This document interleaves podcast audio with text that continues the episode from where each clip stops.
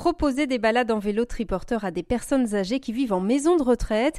Tel est le concept de l'association à vélo sans âge. Présente à Bordeaux, elle entend se développer sur la métropole, mais aussi au-delà, car le principe plaît. Pascal Derache, co-responsable de l'antenne à Bordeaux. Là, aujourd'hui, euh, donc 2018-2022, euh, et vu les demandes, effectivement, tout le monde a envie, en fait tout le monde, tous les établissements ont envie d'avoir des, gens qui viennent avec les triporteurs sortir leurs résidents. Hein. On est plutôt dans, cette phase où il faut refuser.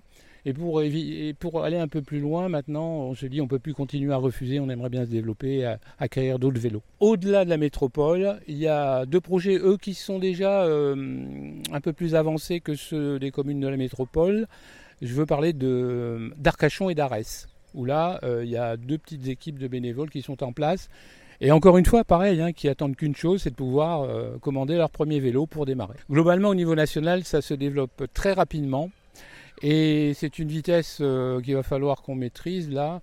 Bon, je fais partie aussi du conseil d'administration de l'association nationale. Effectivement, on, a eu rien que cette année des projets de création, enfin même des créations d'une douzaine d'antennes depuis le début de l'année. Hein, et on n'est pas loin d'approcher la cinquantaine d'antennes. Alors toutes n'ont pas encore leur vélo, mais euh, voilà. Vous avez co-créé cette antenne à, Bordeaux. Qu'est-ce qui vous a plu dans le projet? Qu'est-ce qui vous plaît? Je suis issu des associations vélo, donc un triporteur, déjà, ça me plaisait.